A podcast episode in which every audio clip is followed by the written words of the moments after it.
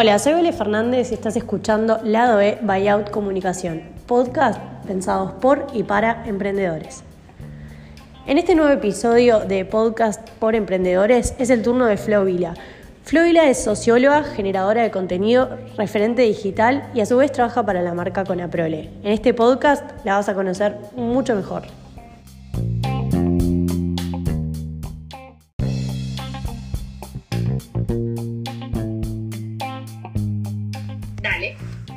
Bueno, estoy acá con Flo Vila. ¿Cómo andás, Flo? ¿Cómo andás, Vale? ¿Todo bien? Todo bien, por suerte. ¿Cómo te lleva esta nueva vida con la pandemia? Y ahí, a veces estoy un poco bajón, a veces estoy bien, porque eh, nada, yo qué sé, es como, es como todo altibajo, ¿viste? Seguro que todos sentimos lo mismo. Obvio. Y bueno, cómo, o sea, cómo viene siendo este año para vos? Porque supongo que como tiene cosas positivas, también, o, negativas más que nada, también tiene como su lado bueno, quiero creer. Sí, sí, este año eh, fue un año raro para empezar, siento como que no pasó. Como que es un año perdido, no sé, no sé cómo explicarlo. Es como que yo me acuerdo salado de marzo, por ejemplo, cuando recién arrancó todo esto, y ahora abro los ojos y estamos casi en noviembre, entonces es como que ¿no? ¿Dónde está el año? Pero bueno, está. Em, fue como, no sé, como más, más creativo. Fue un año como más creativo. A mí, a mí me tiró para ese lado el tema de la pandemia. Como que pensé muchas cosas más de introspección, viste, de qué era lo que quería hacer y qué era lo que quería transmitir, etcétera. Entonces, nada, como que la verdad, a mí en ese sentido, como el lado positivo, porque vamos a hablar de lo positivo, porque si no es un bajón. Obvio. Este, el lado positivo es que como que crecí mucho, creo, como persona y de, la manera de que veía las cosas. No sé cómo explicarlo bien. No, está perfecto. el tiempo se volvió como lo, primordial, ¿no? El tiempo de uno. Eso, se volvió como mucho más valioso que antes. Antes era como más loquero. Es que antes vivíamos, eh, creo que en una vorágine en la que no nos dábamos cuenta, eh, o sea, de viste que como el hecho de no ver a tus amigos, no ver a tu familia, como que empezás a valorar más otras cosas que cuando vivís en una máquina constante el día a día, o sea, el tiempo pasa y, uno no se toma tampoco un tiempo para uno mismo, que eso es importante. Totalmente, totalmente, es así. ¿Cómo, bueno, cómo, son cómo fueron tus inicios? ¿Qué estudiaste, Flo? Yo estudié sociología, eh, en, una, en realidad arranqué acá en la UDELAR, Universidad de la República. Eh, me surgió una beca por la UDELAR para irme a estudiar eh, a Brasil. Estudié en una universidad de integración latinoamericana. Eh, y nada, tuvimos que hacer una prueba ahí. Cuando me avisaron que de, nos presentamos, me acuerdo éramos 50, 50 y pico de uruguayos que nos habíamos presentado a diferentes universidades y quedamos 18 que no nos conocíamos entre nosotros. O sea, yo fui con un grupo de 18 uruguayos, que ahora somos todos amigos, obviamente, y nada, porque éramos como los uruguayos del grupo S, que en ese primer año eran 50 personas de Brasil, 18 eh, uruguayos, 50 personas de Argentina y 50 paraguayos. Nosotros éramos los, los más chiquitos, los todos, ¿viste? Y nada, eso fue tremendo. Y ahí empecé a estudiar sociología y ciencia política. Después, cuando vine acá a Uruguay en el año 2012, fines de 2012, eh, tuve que decirme por una, porque yo hacía como un tiempo completo en la universidad, hacía de 8 de la mañana a 6 de la tarde, teníamos media hora para almorzar y después seguía, yo hacía dos carreras al mismo tiempo, ciencia política y sociología. Y cuando vine a Uruguay me, tuve que decir por una y elegí sociología, que era la que a mí más me gustaba. ¿Y qué es lo que más te gusta de la sociología?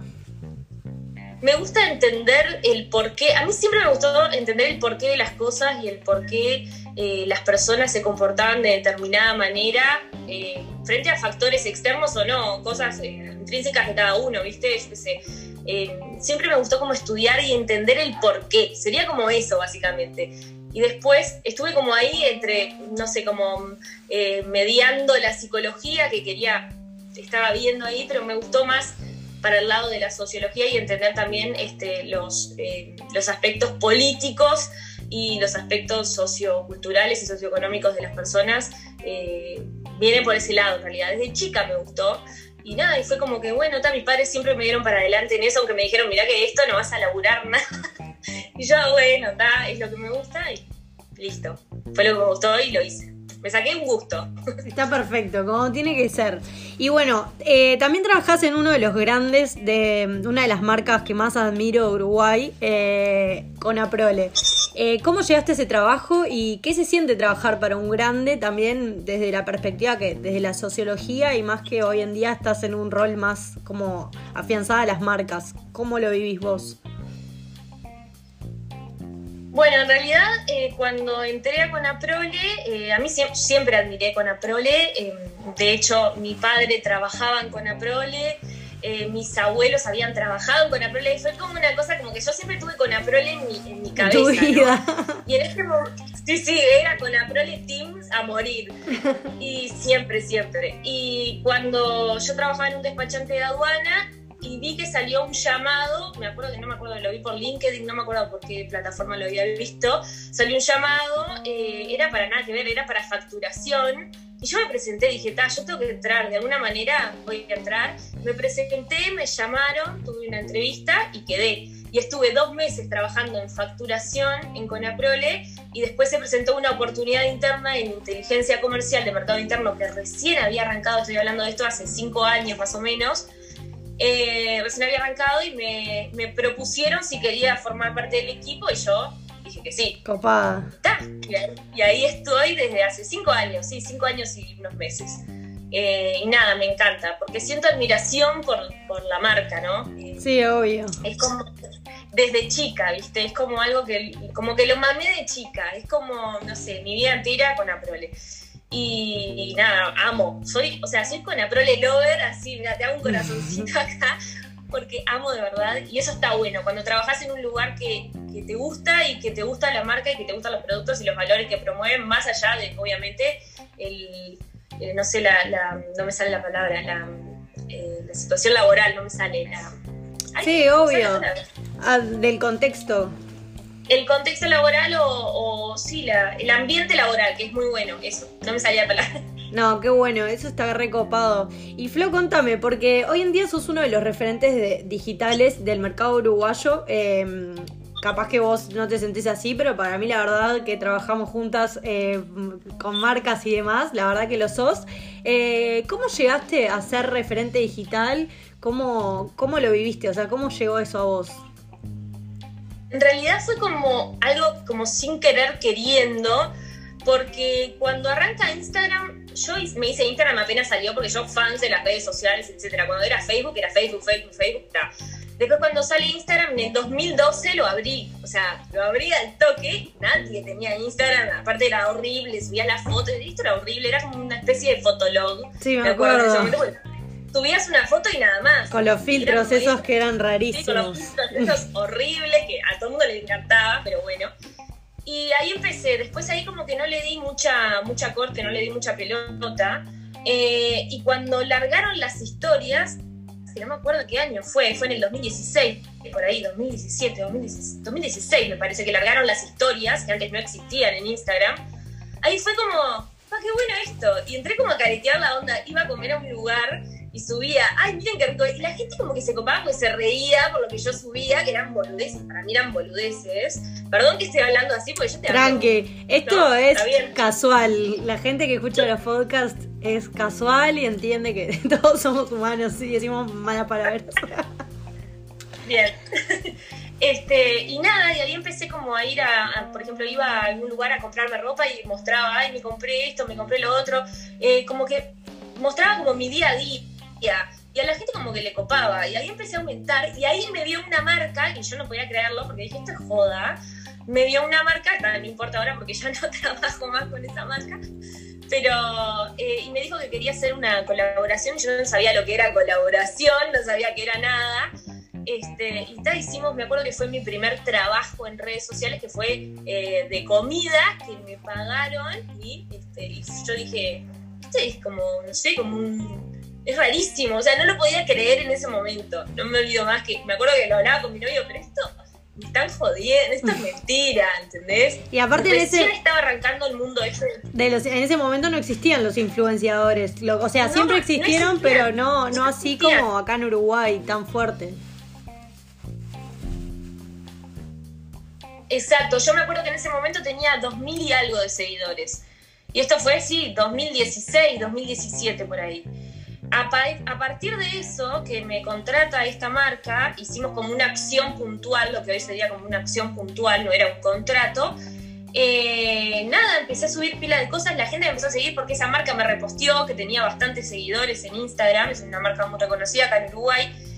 Y me vio, ahí me vio una agencia de eh, una marca de marcas de cosméticas, de, ¿no? de maquillaje y todo eso, y ahí me invitaron a un evento y ahí empecé a conocer a toda la gente. O sea, fue como, no sé, raro, no sé cómo explicarte, fue como así, como paulatino.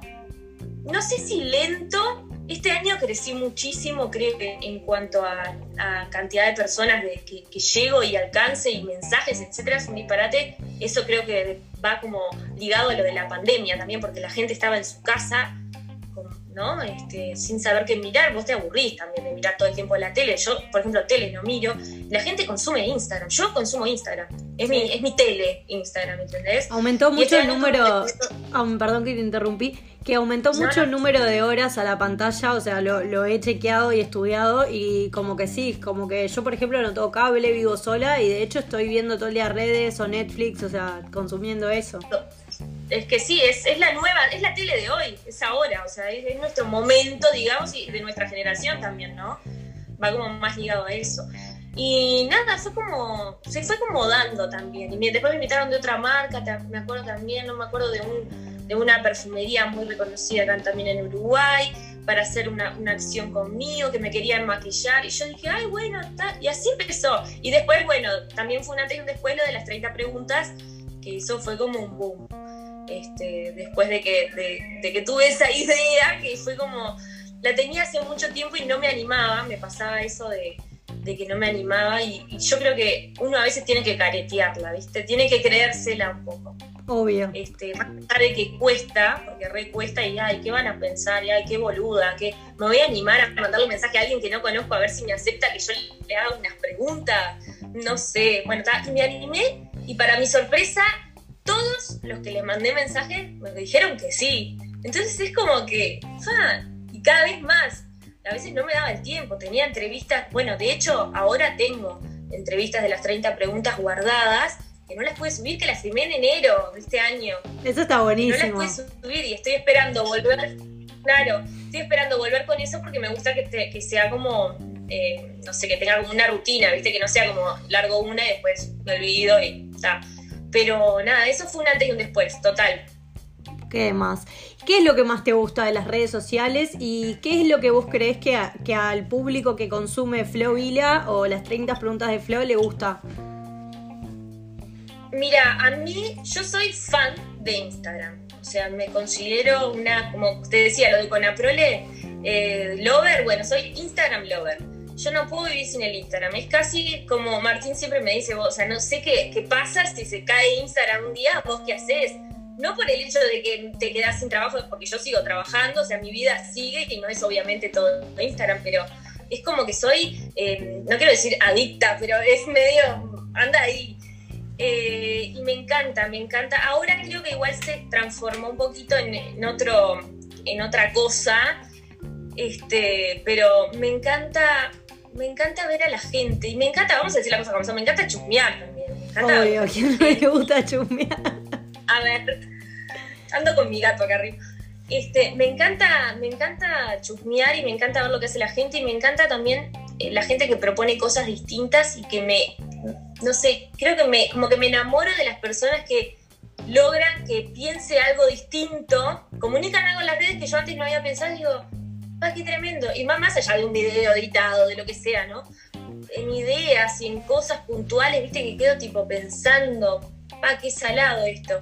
Y la masividad, ¿no? Que llegás, yo sigo gente de todo el mundo, tengo una de mis influencers favoritas, es una española, y la amo con locura y me entero de pila de cosas que pasan por ella también.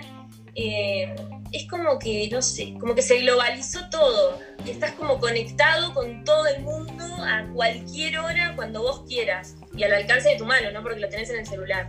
Sí, a mí lo que me este pasaba, ponele, es que yo soy muy de consumir la moda, me fascina. Y antes, ponele, si no era por Argentina, que veíamos que las cosas llegaban de Argentina a Uruguay, Hoy en Instagram sabes todo, sabes desde el chusmerío de que pasa en la otra punta del mundo hasta sabes cuál es la tendencia que viene y, y mismo también eso de que, por ejemplo, una persona que como vos que trabaja para marcas, eh, está bueno que el día de mañana te puedan contratar de Argentina, de Chile. A nosotros nos pasó eh, este año con la agencia, nos contactaron de, Argentina, de Brasil, de otros países, gracias a las redes. Y yo eso siempre voy a estar agradecida. Y si bien tienen sus cosas negativas, creo que también tiene como lo, lo súper positivo. Es que siempre, yo soy de la filosofía de que siempre hay que rescatar lo positivo de las cosas. Y todo tiene un lado positivo. Y siempre trato de hacer hincapié en eso. Porque obviamente hay que saber lo negativo y hay que tener cuidado porque pasa de todo también en las redes, ¿no? Pero em, siempre hay que, hay que rescatar lo positivo y yo para mí, o sea, yo para mí queda como... pero creo que Instagram es como un gran valor, o sea, capaz que a veces no bien utilizado, pero es como tremendo valor y es una herramienta tremenda. Capaz que no todos la sabemos, me incluyo, ¿no? No todos la sabemos utilizar al 100% correctamente, pero está bueno, eso va en cada uno y en cómo lo quiera utilizar. Eh, con respecto a lo de Argentina que decía, sí, a mí me contactó una agencia argentina este año para trabajar con una marca mega y yo quedé tipo, ¿qué? Fue tremendo en el medio de la pandemia, aparte, fue increíble. No, pero aparte lo que está bueno también de ese trabajo creo es que, que si bien tenés como tremenda responsabilidad porque hay gente que te sigue y vos tenés una audiencia bastante alta y hay gente como así, em, que ahora, ahora vamos a hablar de eso, eh, como que también no te privás, vos trabajás con las marcas que querés y lo que está bueno es que tratás de ser vos y no no como ponerte una imagen de, bueno, consumo esto y en realidad no va conmigo, solamente lo hago porque me pagan, sino que lo haces más como que lo disfrutas y sos 100% vos. Totalmente. Bueno, eso es algo que me, que me dicen mucho eh, bastantes personas. mi mayoría es, mi público es mujer, mm, o sea, casi 100%, no, pero 85% es mujer. Y, me dicen mucho eso, que les encanta como que eh, soy como natural, o sea, que me creen real, porque aparte, o sea, no es que no me tienen por qué creer porque soy así. Mis amigas lo saben y saben que yo estoy así. Y como yo comunico de esa manera y digo lo que pienso, obviamente a veces me limito porque no puedo salir con todo, ¿no? Porque hay cosas que claramente no, no puedes salir a decir o lo que sea, pero trato de ser lo más natural posible y ser fiel a mi, a no sé, a mis creencias y a, mi, y a lo que yo creo, ¿no? De, verdad. Esto lo digo de verdad y eso a mí me pasa mucho cuando veo eh, personas que considero que no, no lo hacen y, me choca, ¿viste? Me choca un poco porque es como un personaje. Hay gente que le juega bien, ¿no? Hacer como un personaje en Instagram eh, de una cosa que no es y le va bien, está perfecto, es una, es una opción yo considero que a mí lo que me resulta más es ser yo misma, y parece un cliché esto lo que estoy diciendo, pero fue lo que me resultó más. Y con respecto a eso te quería decir que cuando yo arranqué con las redes, que empecé a ir a, diferentes desfiles, me empezaron a invitar a eventos, etcétera, yo no sabía qué hacer. No conocía a nadie y veía que todo el mundo filmaba y veía que todo el mundo subía. Y yo arranqué medio que haciendo lo mismo, porque, bueno, está, hay que hacer esto, estas son las reglas del juego. Obvio.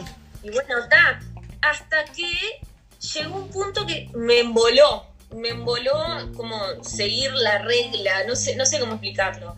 Eh, y empecé a subir realmente lo que yo quería y como yo quería y, a la hora que yo quería, porque también estaba el tema de las horas, que no sé qué, que no sé cuánto, todo. Dije, no, ya fue. Y vos sabés que a partir de eso, yo no sé, pero es como que me fue mucho mejor. Bueno, ¿sabés qué? Sabes que yo, bueno, como te contaba hoy, a veces hago podcast donde, bueno, enseño un poco de marketing y demás. Y un podcast que la gente me viene pidiendo es cuáles son las horas para subir contenido. Y si bien hay muchas reglas y hay mucha gente que tiene como una teoría de que, no sé, Instagram de las 6 a las 10 de la noche es un buen horario. Yo soy fiel de decir que cada uno tiene que hacerlo en el momento que lo crea necesario, porque realmente como que no existe una hora o no existe un patrón, y más que está bueno romper con esas cosas a veces. Totalmente, totalmente. No, es así, perdón, estaba tomando. eh, no, es así, es así. Mira, cuando me acuerdo cuando yo arranqué eso que vos decías de las 6 de la tarde a las 10 de la noche, estaba todo el mundo con eso, que había que subir un post a las 6 de la tarde a las 10 de la noche. Era todo como estructurado, ¿viste? Como una cosa que, no sé, dejabas de disfrutarlo. Era todo, ¿viste? Por está bien, obviamente, todos subimos una foto y queremos tener likes, obviamente queremos tener comentarios, pero no estar todo el tiempo pensando, de verdad lo digo, no estar todo el tiempo pensando, esto lo hago por esto, porque no sé qué. Te volvés loco. Una foto Te volvés loco y no lo disfrutás. Exacto, no lo disfrutás y me parece que pasa mucho eso, ¿sabes? O sea, lamentablemente lo digo, pero me parece que pasa mucho y hay que como sacarse el chip de eso. Y yo fui probando, por ejemplo, subía fotos, me acuerdo en ese momento que todo el mundo decía la serie de bueno, yo subía una foto a la una de la tarde, a ver qué onda, a ver si es real, ¿viste? Y yo como que tentaba la suerte. Es que eso es lo bueno de las redes, como que vos podés o sea, hacer un tire y afloje de probar todo el tiempo qué pasa, qué resultado tenés de la gente, como que podés medir cosas que no se miden y obviamente siempre le va, le va, a ganar la persona que es espontánea o realmente muestra su forma de ser, ¿no? Totalmente, totalmente. Este, me parece que eso, eso es una cosa que me, te repito, que me reconocen mucho o que me mencionan mucho que yo qué sé, a mí un día me siento mal y te digo, ¿entendés? Hoy me siento mal, tengo un mal humor horrible y te lo digo, no estoy todo el tiempo, hola, no sé qué, no sé cuánto, más allá de que yo internamente soy así, soy bastante, como te decía, como que me gusta ver lo positivo de todo y soy, no, es por, no, va a quedar como que me salgo cartel, ¿no? Pero soy bastante alegre, de verdad. no, yo te conozco y sé que sos así. Es como que no, es muy raro que esté que esté como en la mala, obviamente tengo mis días malos como todo el mundo, pero eh, también empezó eso ahora de que hay, en Instagram se muestra únicamente las cosas lindas y no se muestran las cosas feas. Y yo entro como en un poco de contradicción con eso, porque a ver, cuando vos te sacabas una foto, ¿no? Ah, estoy hablando de antes, no sé, te sacaban una foto, ay, casi me tira todo. Em, vos te sacabas una foto riéndote, no te ibas a sacar una foto llorando y le vas a subir a Instagram, por ejemplo, a, Instagram, te ibas a sacar una foto y la ponías en un álbum llorando, este día estaba mal. Todas las fotos que tenemos de chicos son todas fotos riéndonos, porque vos como que querés recordar también un momento lindo, ¿no? Es como, está y en Instagram pasa un poco eso también, obviamente. Yo un día me caigo, me, capaz que eso lo digo en Instagram, yo particularmente me caigo y me rompo la rodilla, lo voy a mostrar. Pero em, hay como un poco de eso también, como que se tiende también como a, como a em, no sé, minimizar que el otro está bien y que realmente está bien y lo muestra bien y porque es así, ah, no, esta no sé, ay, porque no, no puede estar todo bien siempre. No, obvio que no está todo bien siempre, pero es la postura que vos tomás en la vida. Eso hay un poco ahora que se está como desarrollando ese concepto ahora. Lo estoy sintiendo. Bueno, ¿y qué le recomendarías a alguien que, que, como que está emprendiendo, sobre todo gente más chica que nos escucha, o capaz que gente adulta que un día dice, bueno, me quiero tirar para las redes sociales porque no porque quiero ser influencer, porque te juro que odio esa palabra, sino que uno uno es referente, pero porque hace cosas buenas y no solamente por, por seguir como por seguir un patrón de Ay, me tranqué porque me salté una cosa de su. Eh, claro, como que no por, no por seguir un patrón, hacer lo que todos hacen. ¿Qué le recomendarías a alguien que recién está empezando? Y depende qué es lo que quiera comunicar. Para mí, como que el objetivo hay que planteárselo primero. Si alguien quiere abrir un Instagram, por ejemplo, ¿no? Un emprendedor, bueno, ¿de qué trata mi emprendimiento? Em, ¿qué, ¿A qué público, no sé, cuál es mi público objetivo? Es decir, ¿cuál es mi público que yo apunto a venderle mi servicio o producto, lo que estaría, porque se supone que si vos sos un emprendedor estás vendiendo algo o estás haciendo eh, algo para generar tus ingresos, obviamente. Yo creo eso, capaz que me podés corregir. No, para mí está perfecto lo que estás diciendo. Este, y es como primero plantearse eso, viste, hacer como un análisis, entre comillas, nadie está hablando de sacar planillas Excel ni, ni mucho menos, hacer como un mínimo análisis de, de, lo que vos querés transmitir o lo que querés vender, ya seas porque querés ser influencer, perdón la palabra, o ya sea que quieras eh, tener tu emprendimiento, eh, lo básico es eso. Y también la imagen atrae mucho en Instagram. Eh, obviamente, no digo la imagen, ay, tiene que estar todo perfecto, no, obvio. pero la estética atrae bastante y algo que sea lindo de ver, la gente también lo invita a quedarse, lo invita a seguirte, etcétera. No puedes subir una foto toda mal, yo qué sé. Hay como que cuidar mínimos detalles, pero también por vos misma, vos ponete en el lugar del consumidor. Sí, yo entraría a esta página. Obvio. Exacto. Creo que lo tiraría más por ese lado. Bueno, Flor, muchísimas gracias por tu tiempo y por darme esta, esta posibilidad de entrevistarte. Y hoy te tocó estar del otro lado. Hoy me tocó estar del otro lado, increíble. Unos nervios pasé, te juro. No, no, no, muchas gracias, Vale, en serio, de verdad. Yo estoy deseando escucharlo, escuchar todos. Em, así que nada, estoy, estoy copada y muchas gracias por la invitación. No, gracias a vos y estoy deseando que vuelvas con las 30 preguntas por Flovila, porque queda mucho, así que volvé. Bueno, Flor, te mando un beso gigante y te mando un beso. nos vemos pronto.